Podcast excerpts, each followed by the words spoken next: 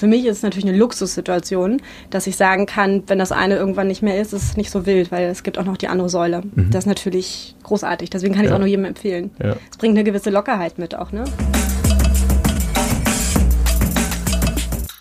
Herzlich willkommen zu einer neuen Folge unseres Podcasts Free Talent. Mein heutiger Gast hat in einem der wenigen deutschen Startups mit Milliardenbewertung gearbeitet und gleichzeitig äh, um die zwei Millionen Kinder die, die Welt erklärt. Bei mir heute Mushta Sherzada, die ähm, nicht nur den Tigerentenclub auf äh, Kika moderiert hat, was, was ich auch noch aus meiner Kindheit kenne, wo wir gerade drüber gesprochen haben, ähm, sondern sie war auch im, im PR-Team des äh, jungen Modehändlers About You, äh, den sicherlich die meisten von euch äh, kennen werden. Äh, wie man verschiedene Welten zusammenbringt, ähm, das hat Muster relativ früh gel gelernt, wie sie mir erklärt hat. Ähm, als Kind afghanischer Eltern wuchs sie in, in Berlin auf und ähm, war da dort äh, Anfang der 90er noch eine Exotin, wie sie mir erzählt hat ähm, und äh, bringt von daher eine, eine sehr spannende Geschichte mit. Muster, ich freue mich sehr, dass du heute äh, hier bist und als allererste Frage aus natürlich persönlichem Interesse interessiert mich, wie wird man ähm, oder wie kommt man dazu, den Tigerinnenclub zu moderieren? Also ich freue mich erstmal sehr, dass ich heute hier sein darf. Und beim Tiger Club bin ich persönlich über Umwege gelandet. Es war nie geplant, vor der Kamera zu arbeiten. Mein ursprünglicher Plan war, hinter der Kamera zu arbeiten. Und deswegen habe ich ähm, schon ganz früh angefangen, kleine Filmchen zu drehen, schon in der Schule. Und habe mich dann für ein Regiestudium beworben an der HFF und war viel zu jung und wurde natürlich nicht genommen ähm, weil ich auch gar nichts vorzuweisen hatte. Aber stattdessen wurde ich über ein ganz spannendes Programm äh, des Musiksenders Viva aufmerksam. Ähm, mhm. Die haben junge Frauen gesucht, die Lust hätten, mal einen eigenen Werbespot zu produzieren und dabei so ein bisschen die Medienbranche kennenzulernen. Und dann habe ich mich da beworben, das hat geklappt, das war auch sehr spannend. Und im Rahmen dieses Projekts saßen wir natürlich auch alle mal vor der Kamera und dabei hat mich die Lisa äh, kennengelernt. Lisa macht, äh, hat lange Zeit die Castings für den Tiger Club gemacht und die hat da irgendwas in mir gesehen, als ich damals zarte 18 war und war überzeugt davon, ich müsste das machen, hat mich dann zum Casting geschickt. Ich war ich glaube, damals Anfang 20 mitten im Journalismusstudium und war super nervös. Habe mich gefragt, was ich als zwischen all diesen professionellen Schauspielerinnen und Moderatorinnen mache. Ähm, als dann so die Frage auf mich kam, und was hast du schon alles gemacht, war ich halt irgendwie nur so die Journalismusstudentin. Ich wurde dann tatsächlich auch gar nicht äh, genommen bei dem Casting und ein paar Jahre später riefen sie wieder an, weil sie mich nicht vergessen hatten und mich nochmal sehen wollten. Und da war ich wesentlich entspannter. Ich war ein bisschen älter, war mittlerweile im Masterstudium in Leipzig und äh, hatte eine total gute Zeit. Und dann kam irgendwann der Anruf, du bist es. Und da bin ich völlig aus den Socken gefallen. Und hast es dann ja am, am Ende auch gemacht. Ähm, was ich ganz äh, spannend fand, im Vorgespräch hast du mir erzählt, dass du dann so ein bisschen zwischen den Stühlen standest, weil du ja auch noch im Studium warst und du eigentlich das Studium ja auf jeden Fall auch machen wolltest ähm, und dann ja eigentlich fast äh, abgesagt hättest, wenn ich es richtig in Erinnerung habe. Ne? Ja, also ich habe den Tag wirklich bis heute noch in Erinnerung. Ich stand äh, vor meiner Leipziger Studentenbude, kam gerade vom Einkauf und dann kam dieser Anruf und ich habe völlig aufgelöst meinen Freund, der heute mein Mann ist, und meine Eltern angerufen und für mich war ganz klar, das Studium hat Priorität, weil das ist irgendwie ein ganz besonderes äh, Studium in Leipzig, das heißt Communication Management. Die haben mhm. super viele Bewerber, haben krasses Auswahlverfahren, nehmen am Ende nur 22. Für mich war das einfach ein Riesending, dass ich diesen Studienplatz bekommen habe. Und ich wurde auch so erzogen, dass irgendwie Bildung was extrem Wichtiges ist. Und für mich war dieses Masterstudium einfach so äh, das Ding, irgendwie, dass ich das machen darf. Ähm, und dann beim Fernsehen zu arbeiten, hat sich für mich damals so gar nicht greifbar angefühlt und nach nichts Richtigem. Und deswegen war klar, Studium geht vor. Und wenn ich es nicht hätte vereinbaren können, weiß ich gar nicht, ob ich das andere gemacht hätte. Aber da mir mhm. alle gut zugeredet haben und gesagt haben, du kriegst das schon irgendwie hin und sprich mal mit deinen Profs.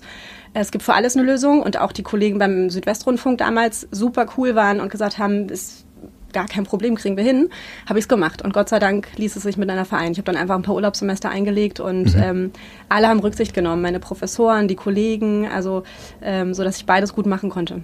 Wie ist das dann so im Studium, wenn man parallel so die Tigerenten-Moderatorin ist? Hat man dann auch den, den Spitznamen irgendwie bei den Kommilitonen oder? Ach, die fanden das alle ziemlich cool, ehrlich gesagt. Also ja. die kannten ja irgendwie mich vorher schon. Ähm, witzig ist es immer, wenn man dann auf Partys äh, ins Gespräch kommt und dann stellen die Leute irgendwie Samstagnacht um vier fest, ach, das wird gar nicht live produziert. So, nein, ich muss Gott sei Dank nicht in drei Stunden im Studio stehen. Ähm, ja, also ich glaube, ich persönlich würde jetzt behaupten, meine Freunde, die bis heute auch noch gute Freunde geblieben sind, haben mich nie so als die Moderatorin gesehen, sondern ich war irgendwie ihre Freundin Muster, mhm. würde ich behaupten. Und das hat nichts mit mir gemacht. Also ich bin äh, das schönste Kompliment, was ich bis heute immer bekommen habe, was ich damals auch schon von denen bekommen habe, war zu sagen, wenn wir dich im Fernsehen sehen, bist du genau die Muster, die wir auch in echt kennen und äh, überhaupt gar keine andere Person. Und das ist, finde ich, das schönste Kompliment, was man bekommen kann. Ja, cool. Ähm, ich ich habe damals auch, als, als, das, ähm, als das Unternehmen gegründet haben, auch angefangen, da war, war ich auch noch im Studium. Ähm, du hast es ja dann auch parallel gemacht. Hast du daraus so für dich was mitgenommen, wo du gesagt hast, es, Dinge gehen manchmal, also es ist nicht entweder oder, es gehen auch parallel und so für, sag ich mal, den weiteren Verlauf deiner Karriere und deines Lebens daraus auch ein bisschen was gezogen hast, dass du damals gesagt hast, ich mache das jetzt einfach mal parallel? Ähm, also Mut ist auf jeden Fall wichtig und nicht gleich irgendwie die Scheuklappen äh, zufallen lassen. Ähm, wenn ich nicht den positiven Einfluss meiner Eltern und meines Freundes gehabt hätte und meiner Umgebung, meiner Kollegen, dann hätte ich, glaube ich, falsche Entscheidungen getroffen. Also zum einen ist es, glaube ich, wichtig, auf Menschen zu hören, deren Meinung einem was bedeutet und auch andere nach Rat zu fragen, ist ja wichtig und den auch anzunehmen. Ähm, das würde ich sagen. Ähm, nicht unbedingt wichtige Entscheidungen immer alleine zu treffen äh, und sofort nur aufs eigene Bauchgefühl zu hören. Und ähm, entweder oder, habe ich lange gedacht, ist tatsächlich der Weg irgendwie, auch gerade so in Deutschland. Das ist ja ein sehr bürokratisches Land und äh, wo man nicht unbedingt früh lernt, was die Kultur angeht, äh, sehr risikofreudig zu sein. Und ähm, es lohnt sich aber tatsächlich, würde ich sagen. Ja. Spannend. Du hast ja selber, ähm, habe ich ja eingangs auch schon erwähnt, äh, selber sich selber so ein bisschen als Exot äh, in deiner Kindheit äh, bezeichnet. Ähm, wie kann ich mir das vorstellen, wenn man plötzlich so als, als Exot in einem Stadtteil plötzlich ein, auf ein Riesenmedium kommt und das dann zwei Millionen Kinder in, in Deutschland irgendwie gucken? Fühlst du dich nach wie vor irgendwie als Exot? Hat sich das verändert? Wie, wie siehst du das heute? Also ich fühle mich überhaupt nicht mehr als Exotin. Das ist das Schöne, dass Deutschland so bunt geworden ist mittlerweile. Aber ich bin 86 in Ostberlin geboren und bin Anfang der 90er da in Friedrichshain aufgewachsen, in Lichtenberg. Und äh, das war damals noch ein ganz anderes Friedrichshain und Lichtenberg, als viele es heute kennen. Ja. Und damals gab es ein paar äh, vietnamesische äh, Mitschüler, ein paar russische Mitschüler und das war es dann aber auch. Und ich habe noch so Erinnerungen, auch so aus den Erzählungen meiner Mutter, dass die Kinder dann so meine Haare anfassen wollten in der Kita zum Beispiel. Sowas ist ja heute gar nicht mehr denkbar. Ja. Äh, hoffe ich zumindest. Äh, dass das was ganz Normales ist, wenn jemand irgendwie anders aussieht. Und zwischen diesem, ich habe mich exotisch gefühlt und ich bin dann ähm, im Fernsehen gelandet, lag ein sehr langer Zeitraum. Also als ich dann in den 20ern im Studium angekommen bin, äh, auch in der Schule schon, hat sich da einiges getan. Mhm. Also da, dieser Exoten-Status ähm, in Anführungsstrichen, der war eher auf meine Kindheit beschränkt, aber auch mhm. gar nicht im Negativen. Also ich hoffe, ja. das kommt jetzt nicht falsch Nee, nee, gar nicht. Also, sondern wirklich im Positiven. Ich das so sehr positiv ja, aufgefasst. Ja. Also aber gerade deswegen, weil, also wenn man es selber so positiv sieht, dann plötzlich dann eben ist ja schon von sag ich mal, einer sehr kleinen Bühne auf eine sehr große ja. plötzlich zu, zu kommen, ist ja gerade dann, wenn man das positiv sieht, ja auch irgendwie was Cooles. Ja? Also ja. hab's auf jeden Fall auch so aufgefasst. Ja, und auch die Entwicklung zu sehen. Die Schulklassen, die vor sieben Jahren bei uns im Studio waren und die, die jetzt 2019 zu uns im Studio kommen, 2020, sind auch viel bunter geworden. Also da habe ich ja auch ähm, eine spannende Entwicklung miterlebt bei den Schülern. Da hat sich auch einiges getan. Ähm, vor einigen Jahren saßen noch nicht so viele Mädchen mit Kopftuch im Publikum wie heute und das finde ich natürlich toll. Mhm. Und mir ist dann auch erst im Laufe der Jahre bewusst geworden, als ich älter geworden bin, dass ich da auch eine gewisse Vorbildfunktion natürlich habe. Ne? Das war mir lange Zeit gar nicht klar. Ja. Und äh, das kam dann erst so durch die Gespräche mit den Schülerinnen vor allem, die selber einen Migrationshintergrund haben. Ja, cool, sehr spannend auf jeden Fall. Ähm, du hast ja dann aber nicht, ähm, und das finde ich, finde ich sehr, sehr spannend daran, du hast ja nicht nur diesen ganz klassischen ähm, TV-Produktionsweg eingeschlagen, sondern parallel ja auch noch andere Sachen gemacht. Ähm, unter anderem ja, ähm, wie eingangs erwähnt, im, im sehr bekannten Startup mittlerweile ja wahrscheinlich kein Startup mehr, mittlerweile sehr gestandenes Unternehmen About You ähm, gearbeitet. Wie kommt man dazu, dass man so sich wirklich sehr bewusst da zwei, zwei Standbeine aufbaut? Ich bin tatsächlich immer noch bei About You, bin mhm. nur gerade in Elternzeit und in zwei Wochen geht es wieder los. Ich freue cool, mich schon ja. nach einem Jahr Auszeit. Und das ist dadurch entstanden, dass ich mich im äh, Masterstudium auf den Bereich Unternehmenskommunikation spezialisiert habe und wie gesagt gar nicht geplant hatte, vor der Kamera zu arbeiten und mir einfach diese beiden Bereiche schon immer gut lagen, also das redaktionelle Arbeiten ähm, als auch das in der, in der Kommunikationswelt, in der, ähm, ja, in der professionellen Unternehmenskommunikation, aber auch so Verbandskommunikation finde ich spannend, NGO-Kommunikation. Und als ich in Hamburg war, war klar, ich bin hierher gezogen. Ähm, Stuttgart ist für mich immer so meine zweite Berufsheimat gewesen, aber ich mhm. konnte mir nie vorstellen, da zu leben. Und da äh, mein Mann hier aus Hamburg kommt und damals bei Abdullah seinen Traumjob gefunden hat, habe ich gesagt, gut, dann komme ich mit. Pendeln, ob ich jetzt von wo ich pendel, ist auch egal. Und äh, du musst ja irgendwie was mit der restlichen Zeit anstellen, weil der Tiger Club hat damals nur vier bis sechs Wochen im Jahr von mir ausgefüllt. Und äh, deswegen habe ich beschlossen, dann fange ich jetzt erstmal als Freier an, in der PR zu arbeiten. Und dadurch habe ich dann spannende Leute in Hamburg relativ schnell kennengelernt und saß dann plötzlich irgendwann am Tisch mit äh, Tarek Müller und Benjamin Otto damals, 2013, die mhm. mir von irgendeinem geheimen Projekt erzählt haben.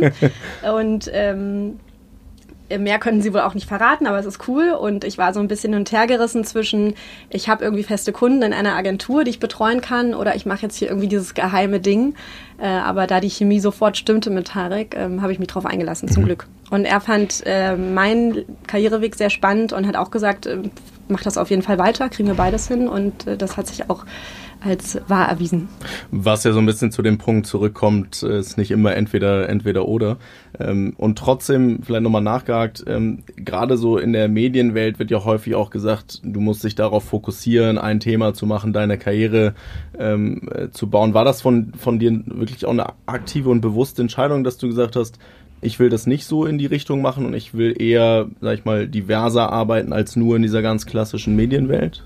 Zu Beginn überhaupt nicht, weil ich auch nicht so erzogen wurde, in Anführungsstrichen. Mhm. Also Sicherheit war immer ein großes Thema bei uns zu Hause, eine gute Bildung, Dinge, die man anfängt, auch zu Ende bringen. Und für mich war damals in der Schule ehrlich gesagt immer klar, man geht so diesen klassischen Weg, weil ich andere Wege aber auch nicht kannte, beziehungsweise sie mir auch nicht zugetraut hätte. Und dann im Laufe der Jahre, als ich gemerkt habe, es gibt rechts und links noch ganz viel und es funktioniert offensichtlich, wenn man sich gut anstellt, und ähm, offen ist mit den Leuten. Also so Transparenz habe ich festgestellt, ist immer super gut. Also ich habe immer mit offenen Karten gespielt, egal mit wem ich zusammengearbeitet habe. Und dadurch gab es auch nie Probleme. Und für mich war dieses Entweder-Oder-Thema, ehrlich gesagt, irgendwann total passé. Also für mhm. mich war klar, ich kann beides. Ich kann angestellt arbeiten und auch parallel freie Projekte machen. Für mich war dieses Entweder-Oder-Thema eher immer so ein ethisches Thema in Bezug auf Journalismus versus PR. Also da muss man ja ganz doll aufpassen. Ja. Und gerade wenn man im Kinderfernsehen arbeitet, im öffentlich-rechtlichen, ähm, war mir immer ganz wichtig, mir da nicht zu Schulden kommen zu lassen. Und es gab da Gott sei Dank nie Überschneidungen und ich habe aber auch immer bewusst darauf geachtet. Also ich habe das immer ganz, ganz klar getrennt. Die eine Welt darf mit der anderen nichts zu tun haben und sich gegenseitig auch nicht beeinflussen. Mhm. In dem Sinne habe ich da schon zwei verschiedene Rollen gehabt und das ist mir auch bis heute sehr wichtig, weil man sich damit auch ganz schnell ähm, was kaputt machen kann und dadurch auch Türen zugehen und das ja. möchte ich vermeiden. Und trotzdem gibt es ja wahrscheinlich in gewisser Art und Weise, weil es ist ja PR und, und, und Fernsehen ja oder PR und Journalismus am Ende ja schon auch geht so ein bisschen, sind zwei unterschiedliche Welten, aber es geht in, die, in dieselbe Richtung. Ähm, Gibt es da Synergien, die du aus dem einen vielleicht mitnimmst in das andere rein, auch von den, von den Skills, von den Fähigkeiten her, wo du sagst, das habe ich irgendwie durch den Tiger Enten Club vielleicht ein bisschen stärker ausgeprägt und das hat mir auch was gebracht dann in meiner Rolle im, im PR-Bereich? Also dieses redaktionelle Arbeiten und die, die Recherchearbeit und gründlich arbeiten, äh, das hat mir schon was gebracht, dann mhm. auch später bei About You und auch, glaube ich, wie man an Themen herangeht. Also, dass man, ähm, ich lese immer erstmal unheimlich viel, bevor ich mich an ein Thema setze. Ähm, auch bei About You zum Beispiel, wenn es da um Kulturthemen geht, um interne Themen, dann fange ich da bei ganz anderen irgendwelchen philosophischen Aufsätzen an und leite mir das so her. Also ich glaube, die Art und Weise, wie ich an Themen rangehe, ist anders ähm, und kommt eher so aus dem Journalistischen. Das habe ich mir damit rübergenommen. Und äh, auf der anderen Seite, ähm, der öffentlich-rechtliche Rundfunk ist leider noch nicht so schnell unterwegs und noch nicht so digital unterwegs wie ein About You oder andere Unternehmen. Und äh, da hatte ich schon manchmal das Gefühl, da prallen Welten aufeinander. Also wenn ich dann mit meinem äh, Rechner ähm, von About You überall von überall aus arbeiten kann, ganz selbstverständlich und auf meine Dokumente in der Cloud zugreifen kann, muss ich halt beim SWR erstmal einen Antrag stellen und dann dauert das, bis ich einen Gastzugang. Also das waren so Sachen, wo ich manchmal auch so einen ganz spannenden Vergleich hatte. Ja, spannend. Ja, ich glaube, da, das sind ja zwei völlig unterschiedliche Welten. Ich glaube aber auch, weil das eine eben von sag ich mal, neues Fundament äh, komplett neu aufgebaut wurde, dann kann man natürlich auch andere Strukturen schaffen, aber ich glaube, da ist wahrscheinlich ein riesen, riesen Unterschied und sehr spannend, das auch irgendwie mitzubekommen. Ähm, sehr spannend auf jeden Fall. Was, was würdest du sagen, gerade wenn jetzt, ähm, ja, es gibt ja, ich, und ich glaube auch fest daran, dass die Arbeitswelt immer flexibler wird, dass Menschen eben nicht mehr nur diesen einen ganz äh, klassischen Job haben, sondern ich glaube, so ein bisschen das, was du machst, wird so das Role Model der, der Zukunft sein, der Arbeitswelt. Wenn du darüber nachdenkst, wie du das letztendlich gestaltest, gibt es so Tipps, wo du sagst, darauf sollte man achten, um das auch beides unter einen Hut zu bekommen? Also der eine Punkt, den ich schon gesagt habe, ist, glaube ich, dieses mit offenen Kartenspielen, mit allen mhm. Auftraggebern, mit allen Kunden etc. Also diese langfristige Zusammenarbeit mit dem SWR kommt wirklich auch daher, ich hätte damals nie gedacht, dass ich das sieben Jahre mache, aber die kommt wirklich auch daher, dass, ich, dass wir immer oft miteinander gesprochen haben. Dass ich immer erklärt habe, was mache ich noch alles und wie sieht das inhaltlich aus und gibt es da irgendwie gefährliche Überschneidungen, wie versuche ich die zu vermeiden. Und genauso hier in Hamburg immer ganz klar gesagt hat, habe ähm, wie mein Jahr aussieht und wie viel kann ich leisten, wie viel kann ich nicht leisten. Also dieses Tra Transparenz und auch keine Angst davor zu haben, ähm, dass man auch mal sagt, das schaffe ich nicht oder das kriege ich jetzt. Also das ist, glaube ich, so ein Thema, was ganz wichtig ist. Ich hab, musste auch erstmal lernen, Nein zu sagen. Also ich mhm. wollte früher auch immer dann gleich alles machen und mir selber auch beweisen, dass ich das natürlich kann und da keine Abstriche machen muss. Aber irgendwann merkst du auch, gerade jetzt, ich habe ein Kind bekommen, da verschiebt sich dann schon nochmal alles äh, und da musst du Abstriche machen, ähm, wenn du auch nochmal irgendwann ein paar Stunden schlafen möchtest. Und ähm, das muss man, glaube ich, lernen, dann, dass, der, dass der Kunde oder Auftraggeber dann auch mal im Zweifelsfall damit leben muss, dass man sagt, das packe ich nicht auch noch, sorry, so, weil ich mhm. bin keine 100% Kraft. Mhm. Oder keine 150. Ja. Okay. Ähm, und wie ist dann das, das ähm, also bist du festangestellt bei About You? Oder ist, genau, ich bin okay. festangestellt, klassisch in Teilzeit. Okay. Das heißt, du hast wirklich so diese, und beim SWR ist es auch, also letztendlich. Festfrei heißt das Modell, ja. genau. Das ist diese Sonderform bei Medienunternehmen. Ja. Ähm, das ist dann auf ein Jahr beschränkt. Man ist sozusagen ein arbeitnehmerähnlicher Selbstständiger. Mhm. Cool.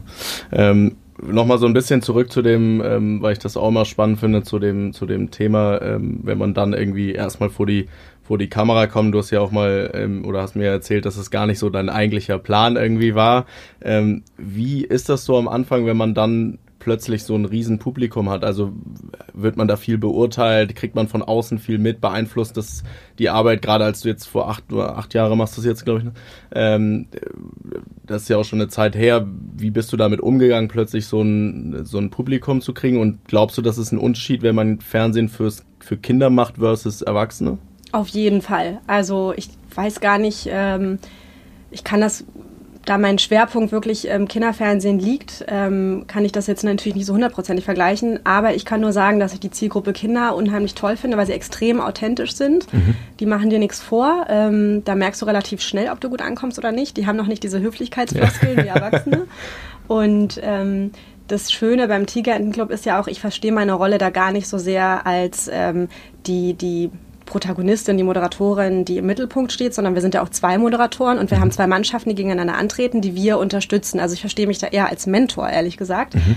ähm, der den Kindern eine Bühne bieten möchte. So und ich äh, weiß gar nicht, ich, dadurch war ich damals gar nicht so nervös, weil die Kinder waren ja auch da und mein Co-Moderator war da und äh, das Team beim SWR ist unheimlich nett, also sehr familiär. Das sind alles Kollegen, die das schon seit 100 Jahren machen. Mhm. Ähm, also die Atmosphäre da ist wirklich toll. Ich wurde gut aufgenommen und habe ein Coaching bekommen vorher, was äh, total gut war.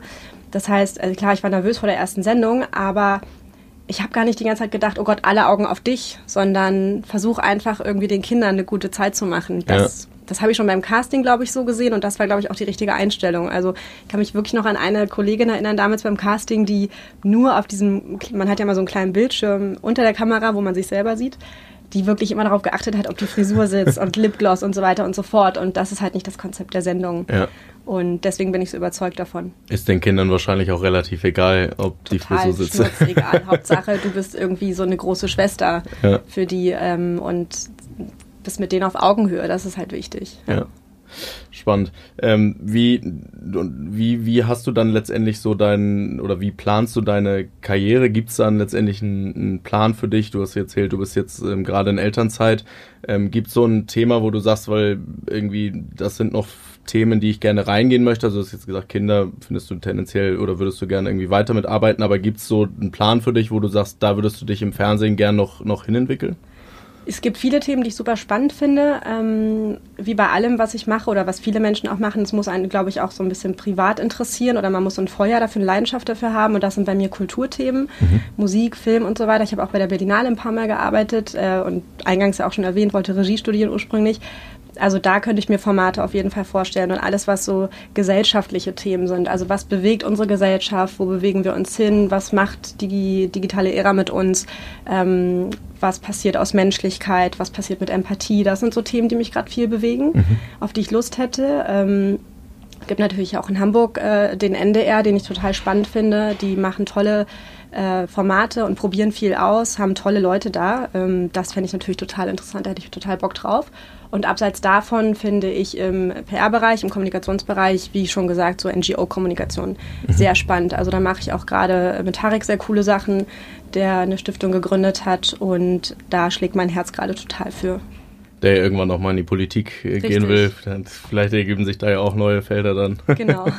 ähm, hat man irgendwann das Thema, dass man dann sagt, so jetzt habe ich das in der, in der ähm, Produktion oder im Fernsehen acht, neun, zehn Jahre gemacht, hat man irgendwann das Thema, dass man auch vielleicht ein Stück weit da raus muss, um nicht für immer dieses Tigerenten-Gesicht zu bleiben? Also es ist ja ja, ich, ich habe immer so dieses Friends-Beispiel, so alle Schauspieler, die die Friends-Serie gemacht haben, sind für immer die Friends-Schauspieler. Ähm, ist das, siehst du das bei dir irgendwie auch als Herausforderung oder ähm, muss man da irgendwann den Absprung schaffen? Kommt, glaube ich, darauf an, wo man hin möchte. Also es gab auf jeden Fall Kollegen in der Vergangenheit, äh, die unbedingt irgendwann aus dem Kinderfernsehen raus wollten und Angst hatten vor diesem ewigen Stempel und den Sprung ins Private zum Beispiel schaffen wollten. Mhm. Aber für mich ist das nicht negativ behaftet. Ich bin, also ich bin da stolz drauf, das Tigerentengesicht zu sein. Und für mich ist das auch was, was ich gerne und lange bin. Ich weiß noch, es gab mal eine Folge, eine Podcast-Folge bei Fest und Flauschig, wo sich ähm, Olli und Jan darüber lustig gemacht haben, was so aus Kinderfernsehmoderatoren wird. Und ja. Antje Pieper ist ja immer so das Superbeispiel, ne? die jetzt beim ZDF ist und das Auslandsjournal macht. Und bei allen anderen fragt man sich immer, wo sind die eigentlich gelandet? Die sind so in der Versenkung verschwunden. Aber ich musste da echt schmunzeln. Aber für mich persönlich ist das nichts Negatives. Ich finde das schön und ich sehe das aber auch nicht als Gefahr bei mir. Und ähm, nee, im Gegenteil. Ich sehe das eher als, für mich was ist es die schönste Zeit meines Lebens gewesen. Ein absoluter Eye-Opener irgendwie, hat mir Horizonte ja. ermöglicht, ganz neue. Und deswegen, das klingt immer so negativ behaftet, den Absprung schaffen. Das Bedürfnis habe ich gar nicht. Ja. Nee.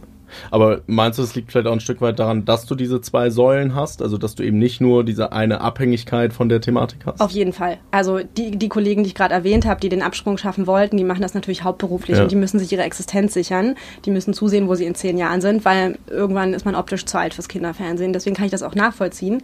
Für mich ist es natürlich eine Luxussituation, dass ich sagen kann, wenn das eine irgendwann nicht mehr ist, ist es nicht so wild, weil es gibt auch noch die andere Säule. Mhm. Das ist natürlich großartig. Deswegen kann ich es ja. auch nur jedem empfehlen. Es ja. bringt eine gewisse Lockerheit mit auch, ne? Cool.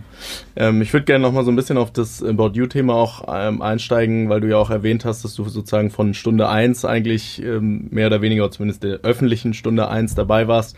Ähm, wie ist das so, wenn man in so einem wahnsinnig rasant äh, schnell wachsenden Unternehmen arbeitet und dann aber nicht 100 Prozent der Zeit da ist? Also wie schafft man das auch die Geschwindigkeit äh, mitzumachen? Verpasst man Dinge, wenn man in den Momenten, wo man nicht da ist, wie holt man das wieder auf?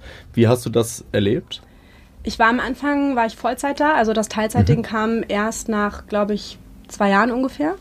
Und ähm, da musste ich dann für mich lernen, wie ich das schaffe, sozusagen das aufzuarbeiten, die fehlende Zeit. Und da habe ich aber schnell gemerkt, dass die das gute Arbeit kann ich nicht nur durch physische Präsenz leisten, sondern auch in Abwesenheit. Und ich meine, meine Rolle ist auch eine besondere, weil ich so eng mit der Geschäftsführung zusammenarbeite, mit Sebastian, Hannes und Tarek, ähm, dass ich mit denen im ständigen Austausch bin. Und selbst wenn ich jetzt im Büro am Schreibtisch sitze, sitze ich ja nicht den ganzen Tag neben Tarek, sondern selbst mit ja. dem kommuniziere ich die ganze Zeit wichtige Themen über WhatsApp oder E-Mail. Ähm, und das kann ich auch machen, wenn ich in Stuttgart bin. Also von daher war das nie so ein Thema. Mhm. Und äh, bei mir gab es ja auch so eine gewisse Unregelmäßigkeit, was die nächste Herausforderung da. Also war, ich war zwei Wochen im Studio, dann war ich wieder zwei Wochen im Büro. Also es gab für, auch für Kollegen nicht die Gewissheit, sie ist immer montags äh, hier und ansprechbar.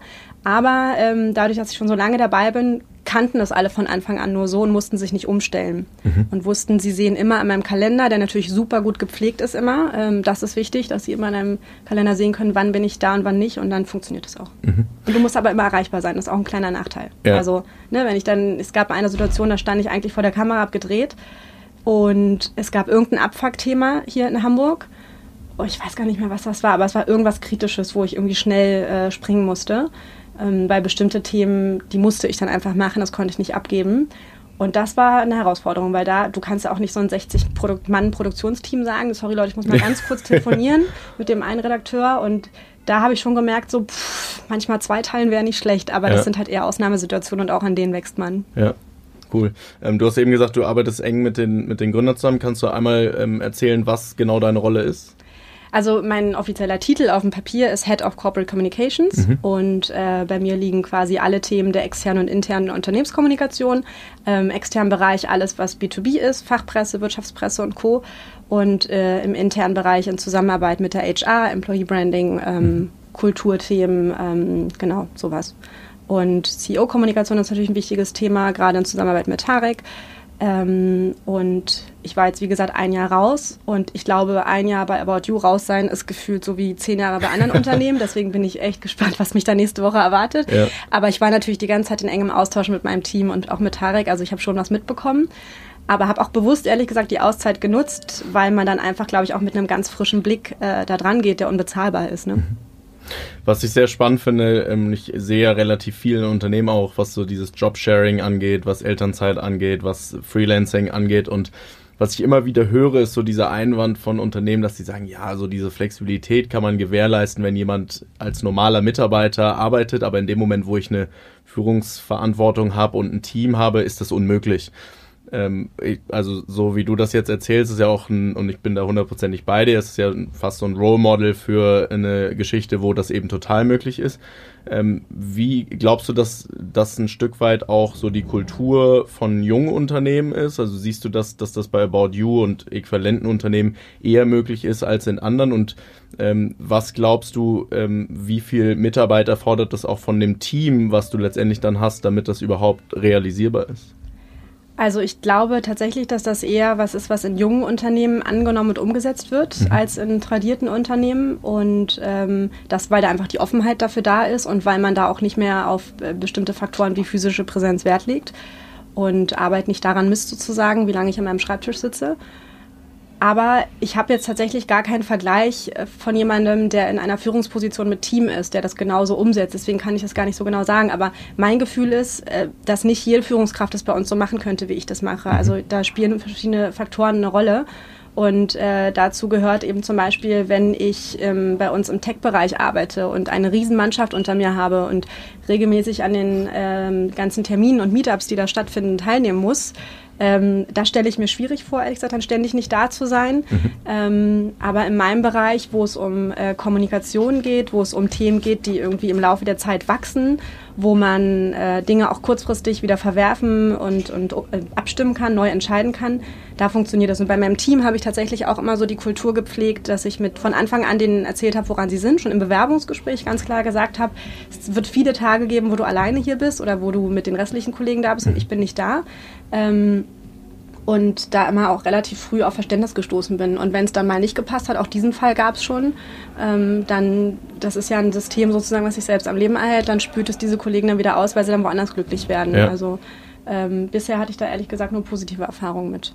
Das heißt, auch da gehst du von, von oder bist du dann von Beginn an sehr transparent mit ja, den Leuten auch immer. umgegangen, um, um denen auch direkt die Erwartungshaltung ja. mitzugeben? Also ich habe immer bisher in meinem Leben gute Erfahrungen damit gemacht, dass ich von Anfang an transparent war. Also da, wo andere vielleicht auch Taktik oder Strategie fahren äh, und mir sagen würden, warum willst du das denn jetzt schon erzählen? Ähm, mhm. Von Anfang an. Also wenn ich zum Beispiel, was ich gar nicht machen müsste, bei anderen Castings war, bei anderen großen Fernsehsendern, dann habe ich das meiner, meiner Chefin beim SWR gesagt.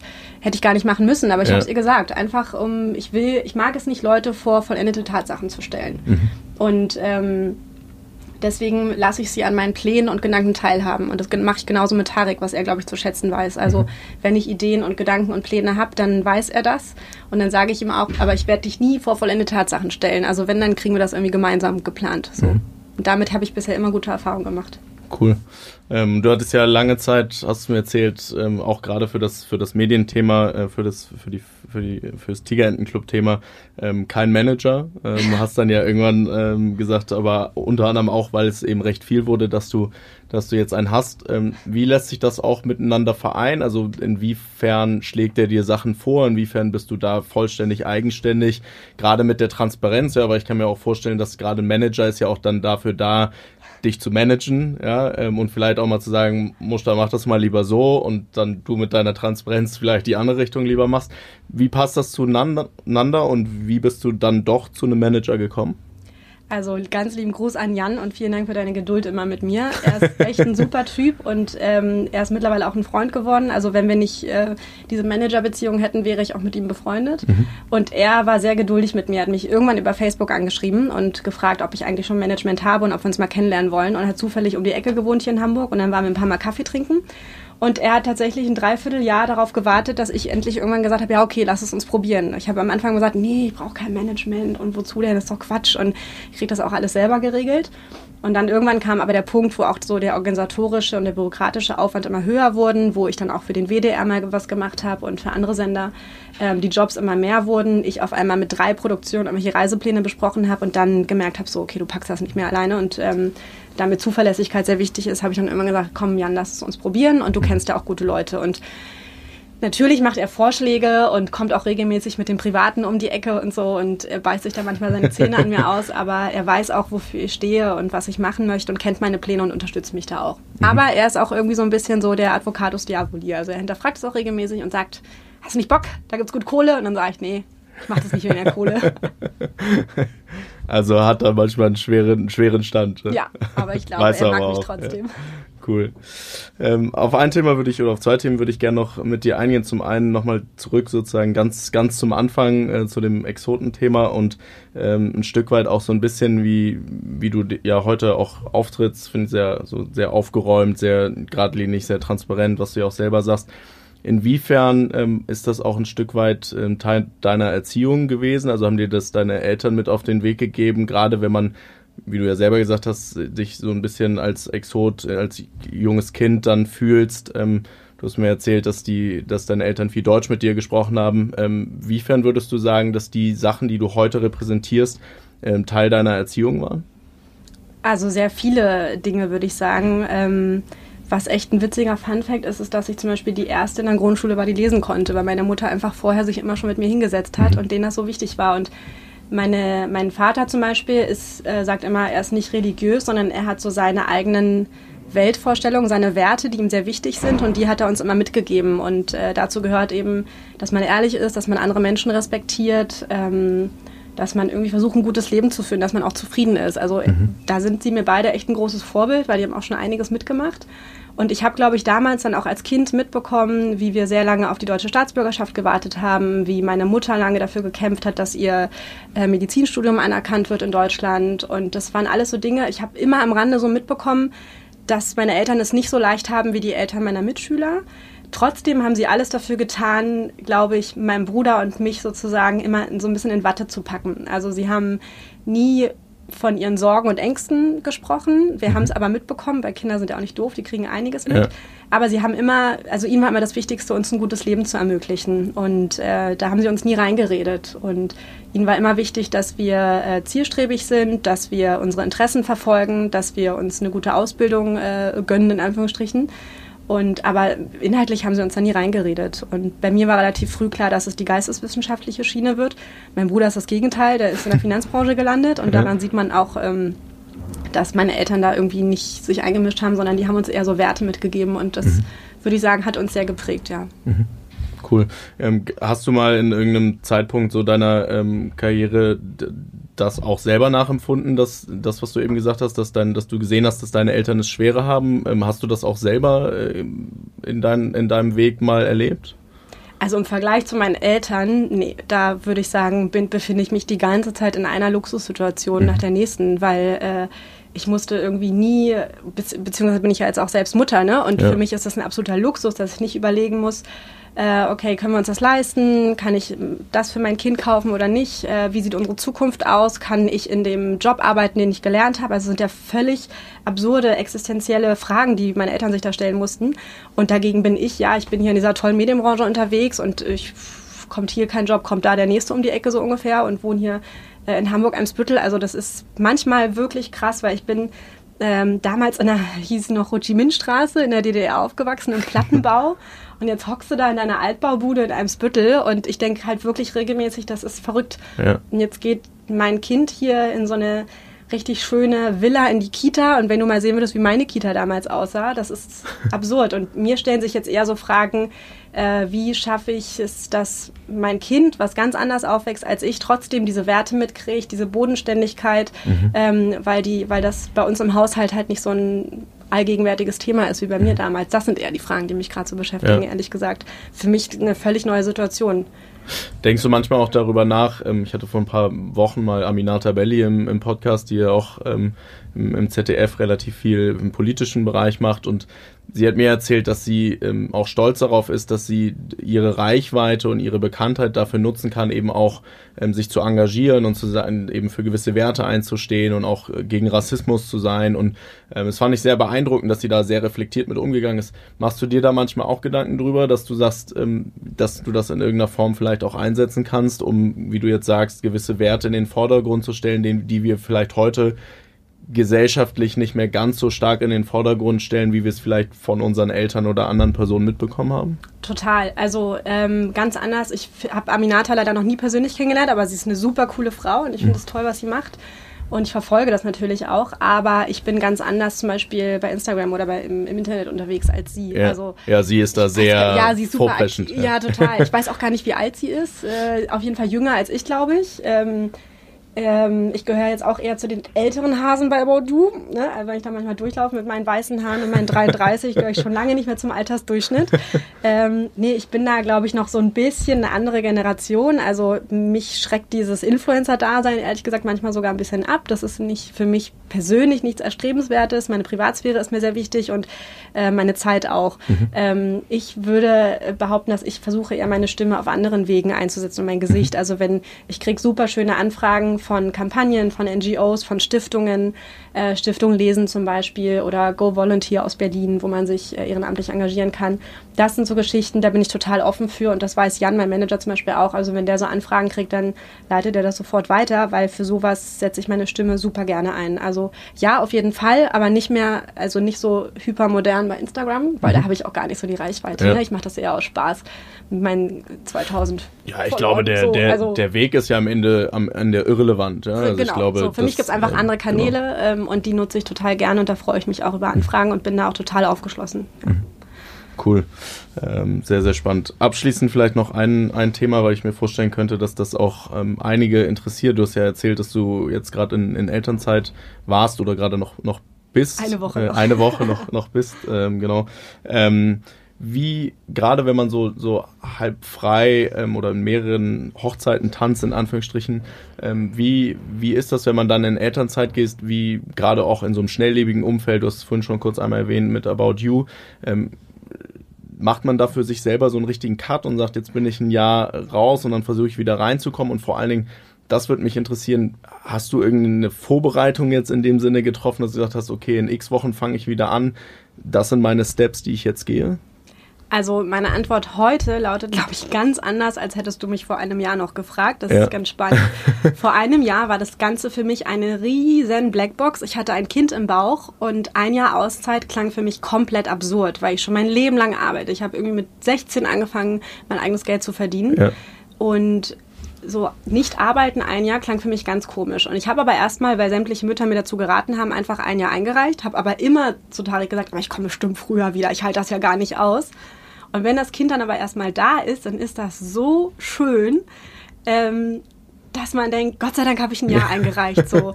Also zwei Jahre wäre jetzt auch nichts für mich gewesen. Das ja. muss ja auch wirklich jede Frau und jede Mutter für sich selbst entscheiden. Und ich finde jede Entscheidung absolut legitim, ob man jetzt nach drei Wochen wieder arbeitet geht oder nach drei Jahren. Für mich war dieses eine Jahr aber super gut und für mich war auch die Auszeit wichtig. Für mich war wirklich der Fokus mit äh, meinem Sohn zu Hause und sich auch mal für andere Themen interessieren. Ich habe wirklich intensiv angefangen, Podcasts zu hören, was ich vorher nie gemacht habe, weil man das gut nebenbei machen kann und wieder angefangen, ein paar Bücher zu lesen zu ganz anderen Themen, die nichts mit Kommunikation zu tun haben mhm. und die Zeit sehr, sehr genossen. Und äh, umso mehr freue ich mich jetzt auf den Wiedereinstieg. Mhm. Aber es war gut, mal komplett raus zu sein, ehrlich gesagt. Gerade wenn man so ein krasses Arbeitstier ist. Ja. Cool. Sehr gut. Ähm, Sehr, sehr spannend. Meine letzte Frage geht ja meistens in die, in die Richtung, dass ich meine Gäste immer frage, ob sie sich äh, nochmal vorstellen könnten, äh, festangestellt zu arbeiten. Du machst das ja jetzt schon so teilweise, deswegen ähm, stelle ich meine Frage, letzte Frage mal so ein bisschen anders. Ähm, kannst du dir vorstellen, in Zukunft ähm, so diese beiden Säulen, die du hast, zu verlassen und zu sagen, jetzt mache ich nur noch dieses eine Thema und das mache ich auch wirklich Vollzeit oder voll für ein, Vollzeit klingt immer so nach 40 Stunden, aber voll für ein Unternehmen? Nee, also ich glaube, ehrlich gesagt, wenn, dann geht die Tendenz eher in die Richtung ähm, selbstständig arbeiten und mhm. Freelance und das weiter ausbauen. Was daran liegt, dass ähm, ich mir, ich mir gar nicht vorstellen kann, dass ich in so eine besondere Angestellten-Situation, wie ich sie jetzt habe, ähm, mit About You und mit Tarek, Sebastian und Hannes, dass ich das noch ein zweites Mal finden würde. Mhm. Weil ähm, das bedarf so viel zwischenmenschlichem Vertrauen und dass man sich gut kennt und dass das so reibungslos funktioniert, wie es bei uns der Fall ist. Mm, da müsste ich jetzt wirklich nochmal ganz neu in so ein neu gegründetes Unternehmen, glaube ich, reinkommen, um mir das wieder aufbauen zu können. Ja. Und dafür habe ich jetzt aber, glaube ich, weder die Kraft noch die Energie. Ähm, und deswegen ist die Situation jetzt perfekt. Ich glaube aber nicht, dass es ein Unternehmen gibt, was mich ködern könnte, Vollzeit komplett angestellt wieder zu arbeiten, weil ich dadurch weiß ich einfach die Freiheiten zu sehr zu schätzen, die ich habe für eigene Projekte. Und dass man einfach machen kann, worauf man Bock hat. Das ist doch toll. Besseren Schlusssatz hätte es, glaube ich, nicht geben können. Äh, Muster, vielen Dank, dass du heute hier warst. Äh, hat mir viel Spaß gebracht ähm, und bis bald. Vielen Dank. Ciao, ciao. Ja, vielen Dank für das heutige Zuhören. Alle Shownotes und Infos zur nächsten Folge findet ihr wie immer auf unserer Homepage freetalent.de. Ähm, hinterlasst gerne Bewertungen, auch bei Spotify und Apple. Äh, schickt uns Feedback und macht gerne auch äh, Gastvorschläge, äh, wer spannend sein könnte für den Podcast. Ähm, wir freuen uns über eure Meinungen und bis zur nächsten Folge.